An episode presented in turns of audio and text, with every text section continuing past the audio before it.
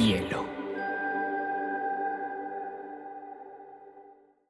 Hola, soy Isabela Gutiérrez, mejor conocida como Isaí en TikTok. Soy abogada, pero a mí lo que me gusta hablar es de relaciones, de los manes, del amor. Desde hace un tiempo yo escuchando a full manes que se la tiraban hablando de Bitcoin y criptomonedas. Y bueno, decidí hacer mi research y me encontré con Juan. Juan es un experto en este tema y yo, como ustedes, quiero aprender más para poder invertir, ahorrar y comprarme lo que quiero. Esto es Dating Crypto, un espacio donde vas a saber si quieres meterte o no con esta Bitcoin, Ethereum o alguno de esos de que tanto hablo. Ahora, lo que se dice en este podcast son solo opiniones mías y de Juan Pablo, y no de Bielomir. Y si lo que quieren es invertir, no usen esto como una guía. En este mundo siempre se habla de Dios, no propiamente de Cristo, sino de las siglas de Do Your Own Research. Hagan su propia investigación.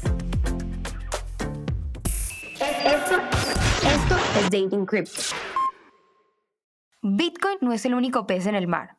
Cuando empecé a mirar más adentro de todo este universo, me encontré con otros como Ethereum, Solana y muchos más. En este capítulo vamos a mirar bien nuestras opciones, para no irnos con el primero que se nos cruce, porque si algo hemos aprendido en este podcast es que las apariencias engañan. Hoy hablaremos del underrated que será mía de los geeks del curso y de cómo un tal Vitalik, uno de los geeks más grandes del mundo, cambió todo. Para la gente que no sepa quién es Vitalik Buterin, Juan, explícales un poco de este pequeño genio, porque literalmente es un pequeño genio. Sí, pues Vitalik Buterin es el líder desarrollador de Ethereum, que en este momento Ethereum es la segunda blockchain más importante eh, del mundo y tiene el segundo criptoactivo, eh, digámoslo así, criptomoneda más popular, que se llama Ether. En este momento, por capitalización de mercado, son más o menos 500 mil millones de dólares de valor. ¿Cuántos años es que tiene Vitalik? Creo que en este momento están sus, eh, al principio de sus 20, eh, no, tiene, no tiene 25 años.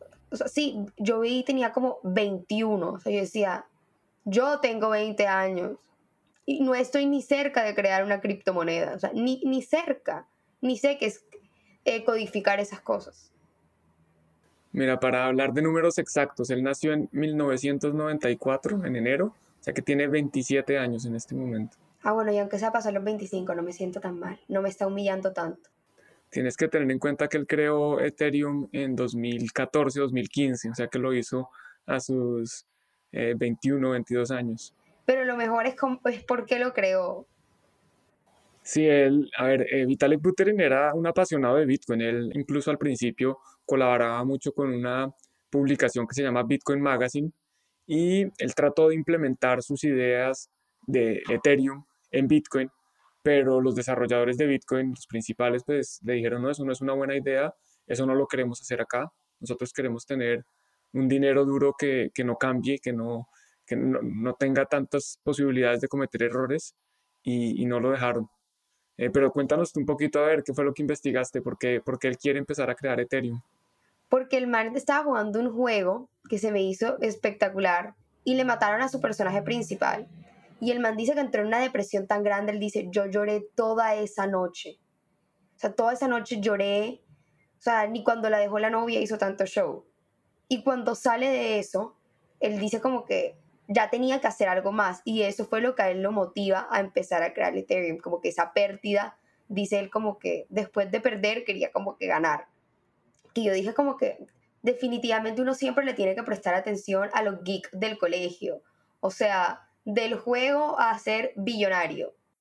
Sí, a ver, eh, yo entiendo que lo que pasó fue que la empresa donde él tenía su, su jugador o su, su personaje, le quitaron el jugador y él dice, es, ridículo que, en la web 2, y seguramente vamos a hablar más adelante que es esto de las distintas webs, digamos, hay unas empresas centralizadas que tienen el control de todo lo que nosotros podemos ver y consumir en Internet.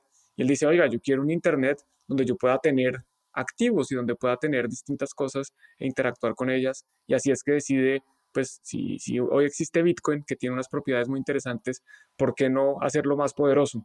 y pues de nuevo, no, no pudo hacerlo más poderoso, entonces dijo, bueno, entonces si no me dejan hacer los cambios que yo quiero a Bitcoin, pues hago mi propio eh, Bitcoin y lo llamo Ethereum. ¿Ethereum tiene alguna relación como que el nombre con algo de él o es un nombre como X? Bueno, habría que preguntarle a él. Eso no, no lo sé. Porque yo, ay, mira, Juan, te corché por primera vez. Pero yo decía como que, ¿será que tiene relación? O sea, porque Bitcoin, yo he escuchado que se llama coin porque, ajá, pues moneda. Pero bit es algo como tecnológico, como... Mira, un, un bit es un 1 o un 0, es un, es un número binario.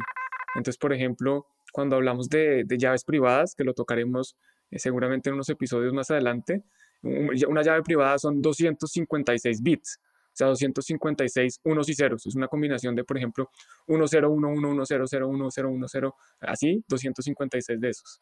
Entonces, un bit es eso, es un, es un eh, número binario entre 1 y 0. Qué creativo. O sea... ¿Y sabes qué es un byte? Es lo mismo que un bit, ¿no? No, son 8 bits. Son 8 bits. Sí. Pues cada día aprendo algo nuevo contigo. Entonces, volviendo con nuestro amigo Vitalik, a él le pasa esto y empieza a crear Ethereum. Cuando él empieza a crear Ethereum, él hace como hizo Satoshi, que fue codificar del código de Bitcoin o creó algo desde cero, o sea, ¿cómo empezó eso? Él utiliza varios elementos de Bitcoin. No es exactamente el mismo código, tiene varias diferencias en cuanto al código. La principal diferencia es que en Ethereum se pueden escribir. Acuérdate que hablábamos que eh, en Bitcoin tenemos que la blockchain es una cadena de bloques donde estos bloques son páginas de información y en cada una de estas páginas se puede escribir cosas. Así es. En Bitcoin principalmente podemos escribir transacciones, transacciones de personas enviándose Bitcoins eh, eh, a sí mismas o a otras personas, ¿cierto? Pues en Ethereum, además de escribir transacciones, se puede escribir código, código más complejo. Por ejemplo, tú puedes escribir unas instrucciones que si algo pasa, entonces otras instrucciones se ejecuten. Y esto es lo que más adelante también seguramente vamos a ver que se llaman contratos inteligentes. Pero básicamente... Lo es como si yo dejara un testamento en el bloquecito. Tú puedes escribir, sí, puedes escribir un testamento que si, por ejemplo, si tú no respondes después de cierto tiempo, entonces algo pase. O que si tú envías una señal, entonces otra cosa distinta pase. Pero que si la señal que enviaste es distinta, otra cosa pase. De nuevo, esto lo, podemos ver más adelante, pero la principal diferencia de Bitcoin con Ethereum, bueno, en realidad son muchas, es, esa, es que, que, se pueden escribir eh, códigos, pedazos, líneas de código bastante más complejas.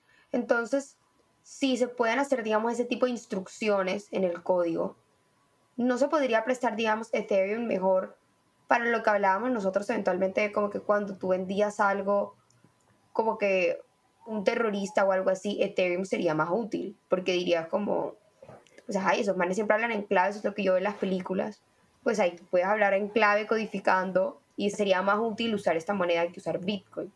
Bueno, pues para, para terroristas digamos que hay distintas herramientas que pueden utilizar para ocultar su identidad, para tratar de ser más privado, tanto en Bitcoin como en Ethereum. Eh, hay herramientas que te permiten de, pronto, para entenderlo fácil, como mezclar monedas. Entonces recuerda que en Bitcoin todas las transacciones son rastreables. Así es. Pero si tú envías una transacción, digámoslo hacia una bolsa, y muchas personas del mundo envían transacciones a esa bolsa, y después la bolsa de ahí reparte eh, eh, bitcoins, pues no se sabe esos bitcoins de dónde venían, porque vienen de, de muchas otras personas. Entonces ahí esa es una, por ejemplo, una forma de perder el rastro. Y con Ethereum también se pueden hacer, se pueden hacer instrucciones donde hay una bolsa automática que muchas personas envían recursos y cuando tú quieras los vas sacando y pues está ahí, hay unas instrucciones muy explícitas en el código que te dicen, ah, bueno, usted puso mil, entonces solo puede sacar mil o puede sacar dos veces 500. Ok. Entonces eso se puede hacer. Pero además de Ethereum, ¿cuántas, o sea, hoy en día si yo quisiera crear mi, mi criptomoneda, yo podría hacer lo mismo que Vitalik, obviamente, teniendo el pensamiento de que yo sé codificar y, y sé hacer algo como lo haría Vitalik, pero como que si yo quisiera, una persona común y corriente, podría hacer lo mismo que hizo él, crear su propia criptomoneda. Bueno, entonces hay, aquí vamos a hablar de dos, dos cosas diferentes, que en general hay una cosa que es criptomonedas y otra que son tokens. Ok. Esto es una definición que no es exacta porque, de nuevo, esto es un ecosistema, una industria que está naciendo y, que simplemente eh, en la medida en que se van descubriendo cosas se van nombrando, pero no significa que así vayan a quedar ni que esta sea la forma correcta. Pero entonces, una criptomoneda como tal, básicamente ese es el token nativo de una blockchain. ¿Qué significa eso? Por ejemplo, la criptomoneda de Bitcoin es Bitcoin. Entonces, dentro de la blockchain de Bitcoin, tú mueves Bitcoin. Okay. La criptomoneda de Ethereum es Ether. Entonces, dentro de la blockchain de Ethereum, tú mueves Ether. Pero adicionalmente, bueno, entonces, primero me paro un segundo. Para recapitular eso, Sigue. si yo, es como si fuera un país y esa fuera su moneda. O sea, en la blockchain, Más o menos, sí, la moneda es Bitcoin, es como si dijera, en Colombia la moneda es el peso colombiano, pero en Ethereum la moneda es el Ether. En Estados Unidos la moneda es el dólar, así. Correcto. Entonces, en Bitcoin, si tú quieres utilizar la blockchain de Bitcoin, quieres escribir algo, quieres enviar una transacción, tienes que pagar con Bitcoin. En Ethereum, tienes que pagar con Ether. Cualquier persona del mundo puede coger el código de Bitcoin, hacerle modificaciones o no hacerle ninguna modificación y volverlo a lanzar y crear su propio Bitcoin, Bitcoin 2 o Juan Pablo Coin. Eso se puede hacer. Para eso, pues es, difícil porque tienes que tener no solo conocimiento de programación, sino que adicionalmente tienes que tener múltiples computadores que tengan, que, estén corriendo ese código que tú creas. Okay. Porque acuérdate que la, que la blockchain tiene que estar escrita en muchos computadores. Y coge full energía. Sí. Bueno, y adicionalmente, dentro de las blockchains, por ejemplo, dentro de la blockchain de Ethereum, una de las cosas que, que también permite es que tú puedes crear otros activos. Entonces, por ejemplo, en una página, en uno de los bloques de Ethereum, yo puedo escribir Juan Pablo va a crear 100 Juan Pablo coins. Ok. Y esos, esos Juan Pablo coins quedan, quedan escritos, se pueden mover dentro de la blockchain de Ethereum, pero de nuevo, el token nativo, la moneda de Ethereum, la moneda del país Ethereum, sigue siendo el Ether. Okay. Lo que pasa es que yo, ahora hay una moneda adicional que se llama Juan Pablo Coin, que está creada dentro de la blockchain de Ethereum, y para yo moverla, tengo que pagar eh, costos en Ether. Entonces, hay unos templates, hay unas plantillas que la gente puede bajar del Internet, es público, las principales se llaman ERC20, esto se llama eh, Ethereum Request for Comment, básicamente es un, un estándar que nos permite a cualquier persona del mundo coger unos parámetros, cambiarle unos, unos criterios, por ejemplo, eh, dice nombre de la moneda, Juan Pablo, cantidad de monedas que van a existir, pongámosle 100 o 100 mil o, 100 millones, las que yo quiera, eh, número de decimales, vamos a ponerle 8 decimales. Y así hay una serie de, de, criterios que yo puedo definir y puedo lanzar mi propio token dentro de la blockchain de Ethereum.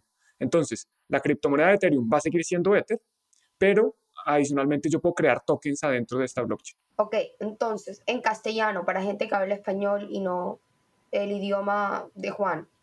De Vitalik. De Vitalik. Entonces, se podría entender que es como, yo vivo en Colombia, si yo el día de mañana quisiera sacar mi propia moneda y el mercado le diera su valor, aún así la moneda oficial de Colombia sería el peso. O sea, la mía sería Correcto, un, agregada, un agregado, pero tipo, yo no sería el peso colombiano. Y G Coin no sería la moneda oficial. Me encanta, me encanta que ya estamos hablando del mercado que es el que al final valora el precio de esos tokens. Porque Juan Pablo puede creer Juan Pablo Coin y yo puedo decir, no, eso vale un millón de dólares. Pero si nadie compra Juan Pablo Coin y nadie, nadie está dispuesto a pagar un millón de dólares, pues eso no es lo que vale. lo que vale Juan Pablo Coin es lo que el mercado diga. Exacto, entonces tú creas tu moneda en, digamos así, en el blockchain que tú hiciste.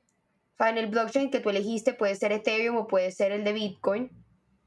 Pero el mercado, o sea, tipo, el mismo mercado que le va a dar el valor es el mercado del blockchain o el mercado de Ethereum. O sea, para yo darle valor tengo que pensar en los usuarios de mi mercado y no el de la otra criptomoneda.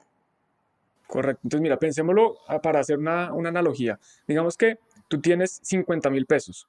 Eh, los pesos son la moneda oficial de Colombia, pero los tienes en billetes de mil. Tienes 50 billetes de mil. ¿Sí? Y vas a, vas a decir, vas a poner una foto tuya en cada billete de mil. Y vas a decir, bueno, a partir de ahora estos ya no son mil pesos, sino que son mil ISA coins. Claro. ¿Sí? Y la gente eh, va a decir si quiere tener esos ISA coins o no.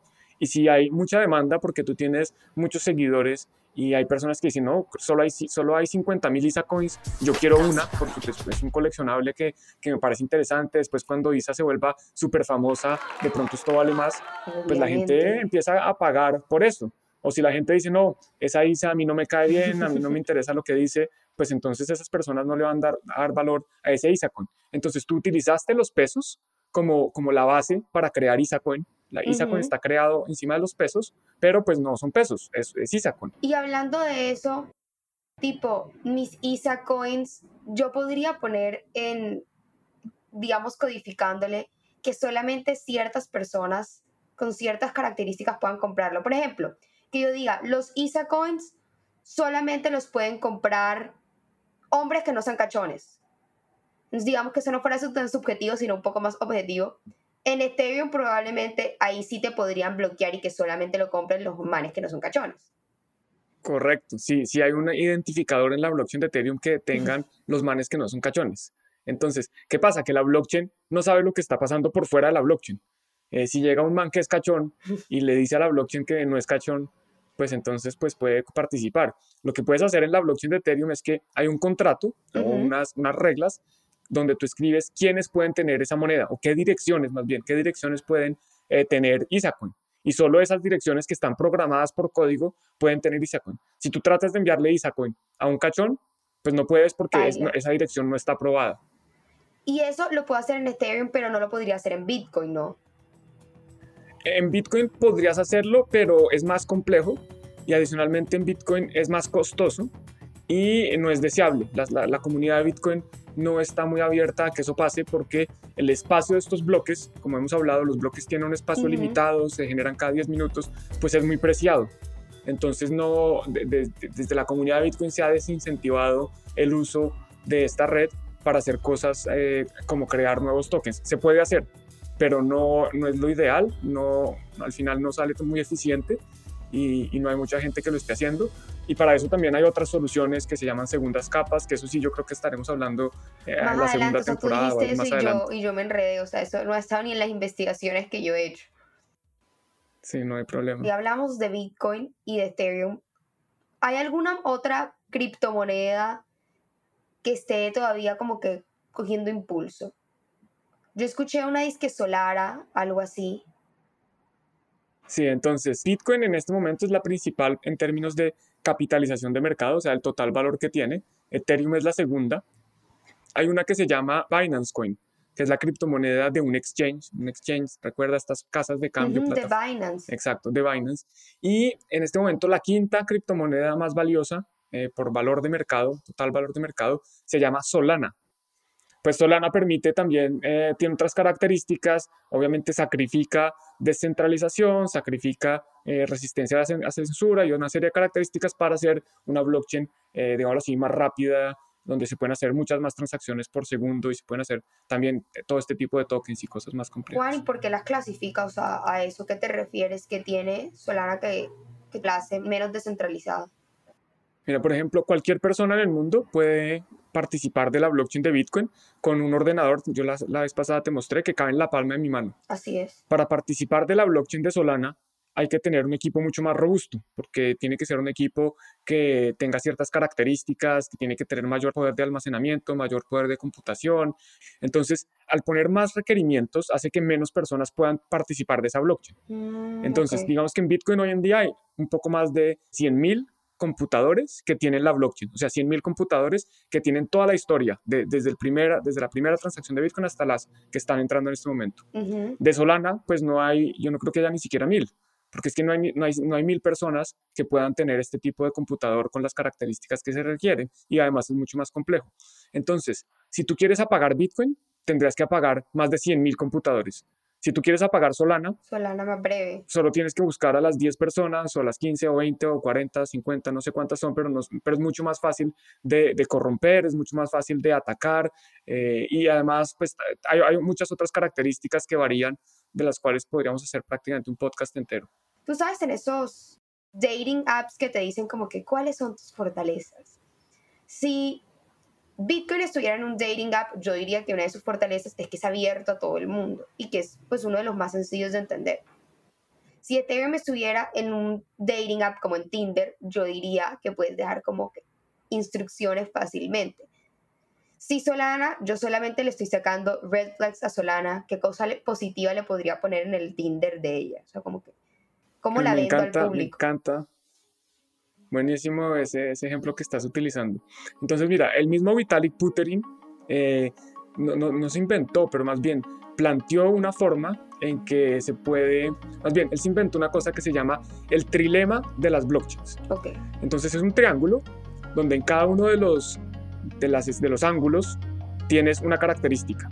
Digamos que las características son descentralización, seguridad y escalabilidad. Entonces tienes tres características y solo puedes estar cerca de dos, no puedes acercarte a una. Entonces, Solana, ¿qué hace? Solana sacrifica descentralización y seguridad para irse a un ángulo que es de mucha escalabilidad, o sea que tú puedes hacer muchas transacciones por segundo. Solana, Solana es mucho más rápido, sí, Solana es mucho más rápido que Bitcoin o que Ethereum. ¿Y Bitcoin qué hace? Bitcoin dice, no, yo quiero, a mí no me importa tanto la velocidad, Bitcoin no pretende ser la más rápida, la, propuesta de valor de Bitcoin no es que yo pueda hacer transacciones en segundos o en, cuestiones de en milésimas de segundo, sino que es muy descentralizada y muy segura. Entonces eso, digamos que esa sería la, el, el, dating profile de Solana, sería... Eh, sería soy, muy rápido. Exacto. Solana, Solana es esa amiga que cuando uno tenía como 11 años la mamá ya la dejaba maquillarse y usar tacones. Esa es Solana. Como que es la primera que llegó a la rumba. Y Bitcoin y Ethereum van un poco más lento, es un proceso de crecimiento, ellas no les importa demorarse un poco más, pero son mucho más seguras y pues tienen eso que yo siento que es una de las cosas, las características más importantes que tienen las criptomonedas, que es descentralizada al 100%. Sí, yo no diría que al 100%, porque al final, pues eh, uno puede decir, no, es que Bitcoin no es descentralizado, porque solo hay 100.000 computadores. Yo quiero que descentralizado sea que haya 7 mil millones, como uno por cada ser humano. Entonces, yo, yo creo que la descentralización es como un espectro, ¿no? No es binario, no es que 0 o 1, es como 0 descentralizado, 1 descentralizado, no. Hay como un espectro ahí. Eh, pero, pero definitivamente sí es mucho más descentralizado Bitcoin. Es la idea que como hablábamos en la crisis del 2008, como que saber que todo el poder no lo tienen tres personas que son el banco, sino que es un poder como digamos como que del pueblo y para el pueblo, como que si tú quieres ser parte, puedes hacer parte de ese poder también. Bueno, esa es otra característica muy importante. Yo te mencioné que había varias que podíamos demorarnos mucho, pero sí, un tema, un aspecto de la descentralización muy importante de Bitcoin no es solo que haya 100.000 ordenadores o 100.000 computadores con la base de datos, eh, también es que para cambiar Bitcoin tú tienes que poner de acuerdo a muchas personas, eh, a los mineros, a los desarrolladores, a los usuarios, a los exchanges, a los eh, proveedores de servicios, etc. Para cambiar Solana, eso es un grupo de personas, eso es más como una empresa, es una empresa que puede tomar decisiones. Obviamente aquí hay matices de, qué tan fácil es, pero ellos, ellos en cualquier momento, es que Solana la, han apagado, por ejemplo, hace menos de dos meses, no, no la, la fecha exacta, pero hace, tengo en mi cabeza que fue más o menos dos meses, les tocó parar la blockchain, simplemente ya no se pueden hacer transacciones porque habían sufrido un ataque y hay una empresa o un equipo de personas que decide cuándo la van a reactivar.